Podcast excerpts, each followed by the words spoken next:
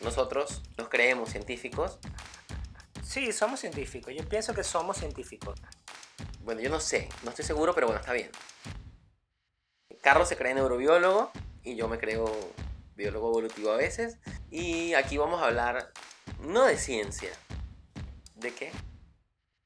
Porque las guacamayas son frugívoras y además son, son granívoras también, comen semillitas. Y lechívoras. No son lechívoras. Yo no he visto a nadie del Tamacuro y ni he visto del Tamacuro, así que de repente no existe. Es probable que el Tamacuro no exista, ¿estás viendo? Te lo explico como si lo explico a mi, a mi sobrino Juan y lo hubiese dejado igualito. Perdón. Es que, Discúlpame por ser tan una vez- ignorante. una- ¿Verdad que las ratas son burdas de? Sí, yo, yo, yo trabajé cerca de ratas en el laboratorio.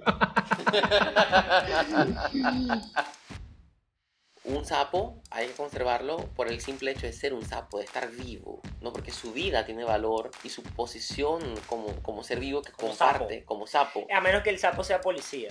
Marico, de pana. Si yo fuera Pues- tu estudiante te diría, profesor, ¿puedes repetir desde hace media hora?